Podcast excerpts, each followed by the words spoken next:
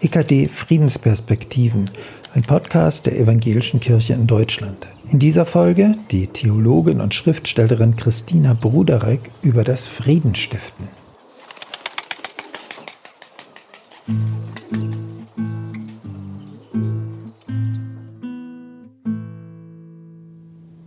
Christina Bruderek, es geht um das Friedensstiften. Selig sind die Friedensstiften. Das sagt sich ja sehr leicht, aber in der Praxis ist das dann doch sehr schwer. Hast du ein Beispiel aus deinem Erfahrungsschatz, bei dem Friedensstiften gelungen ist? Also ich habe ein größeres und ein kleineres Beispiel. Ich habe eine Weile in Südafrika gelebt und da habe ich sehr hautnah erlebt, wie es, was es bedeutet, wenn verfeindete Gruppen in Frieden zusammenleben wollen, ohne Gewalt ohne ständig sich weiter zu beschuldigen, ohne den Hass weiter zu schüren. Ich habe als Weiße in Soweto gelebt, in einem schwarzen Township und habe sehr viel Gastfreundschaft erlebt und habe auch erlebt, was Einzelne dafür tun, Schwarze wie Weiße, damit ein friedliches Zusammenleben gelingt.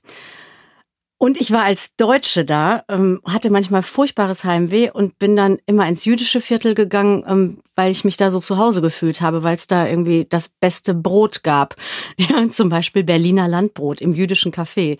Und hab, wurde als Deutsche willkommen geheißen. Das war auch so eine, eine Friedenserfahrung, weil Hass oder Abgrenzung, Misstrauen mindestens doch irgendwie auch sehr verständlich gewesen mhm. wären. Mhm. Und ein ganz kleines Beispiel habe ich wirklich gerade sehr aktuell erlebt. Mein kleiner Neffe Paul, ähm, der ist neun Jahre alt. Seine kleine Schwester hatte ganz schlechte Laune und es war wirklich, sie wurde richtig fies. Es machte überhaupt keinen Spaß, da mit ihr zu spielen. Dann hat er irgendwann gesagt, weißt du was, Frieda? Wir gehen jetzt ähm, mal an die Rue, hier in unserer Einkaufsstraße, an ein kleines Spielwarengeschäft. Ich nehme fünf Euro von meinem Taschengeld und du darfst dir was aussuchen. Dann sind die beide händchenhaltend losgezogen und Frieda durfte sich im Spielzeugladen ein Geschenk wählen und ihr großer Bruder hat es bezahlt. Und daran merkt man wieder, man muss ein bisschen was investieren. Man muss vielleicht auch einfach mal unterbrechen und sagen, ich habe jetzt mal eine ganz andere Idee. Ähm, ich gebe jetzt mal was von mir weg. Ähm, ich tue jetzt etwas, was du überhaupt nicht erwartet hast. Überrasche dich. Und natürlich war Frieda auf einmal friedlich. Ja, das hat, das hat mich sehr gerührt. Der kleine Kerl ist vielleicht auch ein bisschen was Besonderes, aber er ist auch ein Vorbild, muss man sagen. Mhm. Mir kommt da gleich die Formulierung von Dorothee Sölle in den Sinn, Fantasie für den Frieden, die wir brauchen. Ja, das ist eine sehr schöne Formulierung. Also man braucht manchmal Ideen. Einfach mal Stopp, sagen wir machen immer was ganz anderes. Ja.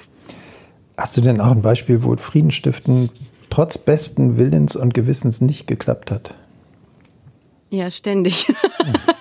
irgendwie dafür gibt's glaube ich mehr. Ich meine, ich gucke Fernsehen, ich lese Zeitungen, die Welt ist ja sehr kompliziert und ich verstehe jeden, jede, die sagt, Friede ist wirklich kein leichtes Thema und ich versuche es gar nicht erst. Aber jetzt bin ich Christin und möchte an diese Idee weiter glauben und würde zum Beispiel sagen, wenn ich Gottesdienst feiere, dann kommen wir erstmal zusammen, nicht weil wir perfekt sind und weil wir Frieden ständig schaffen, sondern wir sagen erstmal, wo es uns alle nicht gelungen ist, wo wir wieder Vorurteile hatten oder wo wir zurückgeschlagen haben oder wo wir doch irgendwie Rachegefühle hatten. Und ich finde das irgendwie schön, sich das eingestehen zu dürfen, dass ich keine immer nur Friedensstifterin bin, sondern dass ich eigentlich ständig an meinem Ideal scheitere, um dann auch zu sagen, wir sind aber zusammen und halten an dieser Hoffnung fest, an dieser Vision fest, ähm, trotz aller ähm, negative Erfahrungen, die ich vielleicht mit mir selber mache und in dieser Welt mache. Wir beten für Frieden. Wir glauben auch, dass Gott irgendwie Kraft schenkt, dass wir diese Welt auf Frieden hinbewegen oder uns persönlich, ähm, dass wir entwaffnend sein können, dass wir weniger kämpfen, weniger verletzen. Also das Scheitern erlebe ich ständig, aber eben auch, dass wir es gemeinsam erleben und das gibt mir dann Mut zu glauben, dass wir auch es besser machen können. Dieser Satz, selig sind die Friedenstiften, diese Seligpreisung, die kommt ja von Jesus, der wahrscheinlich vor mhm. seinen Jüngern gesagt hat. Gibt es denn in Jesu Leben, wie wir das kennen aus der Bibel, bestimmte Methoden oder Tricks, die wir von ihm dafür lernen könnten? Hm. Das wäre schön, ne? so ein Jesus-Trick. Also, ich kann erst mal sagen, dass ich Jesus auf eine sehr schöne und auch friedliche Weise kennengelernt habe. Also andere haben mir Geschichten von ihm erzählt, eben meine beiden Großmütter, die auch wussten, was Krieg ist, oder meine Kinderbibel, meine Eltern, mein Kindergottesdienst, meine großartige Rallye-Lehrerin. Und ich habe das immer so, ihn so kennengelernt, dass er ein Mensch ist, der ähm, Leute sehr gewertschätzt hat, also andere nicht klein gemacht hat, sondern er war ein Freund der Kinder und er war aufmerksam. Also so stelle ich mir das vor. Dass, ich hatte immer die Idee, dass da, wo Jesus ist, ist irgendwie das Licht immer da. Und dann, als ich in Südafrika gelebt habe, habe ich irgendwie gelernt, dass Gott keine Apartheid will, auch nicht sich, zwischen sich und uns. Und da war auch Jesus so ein Beispiel für. Also liebevoll, empathisch, aber auch innere Stärke. Auch gesagt, diese Würde, die ich Einzelnen schenke, die gilt allen. Also wenn ihr sie angreift, da ist auch eine Grenze. Ähm, aber alle gehören dazu, alle werden geboren, alle sind sterblich, alle haben Geburtstag. Ähm, deshalb wird vielleicht auch Weihnachten so gern gefeiert.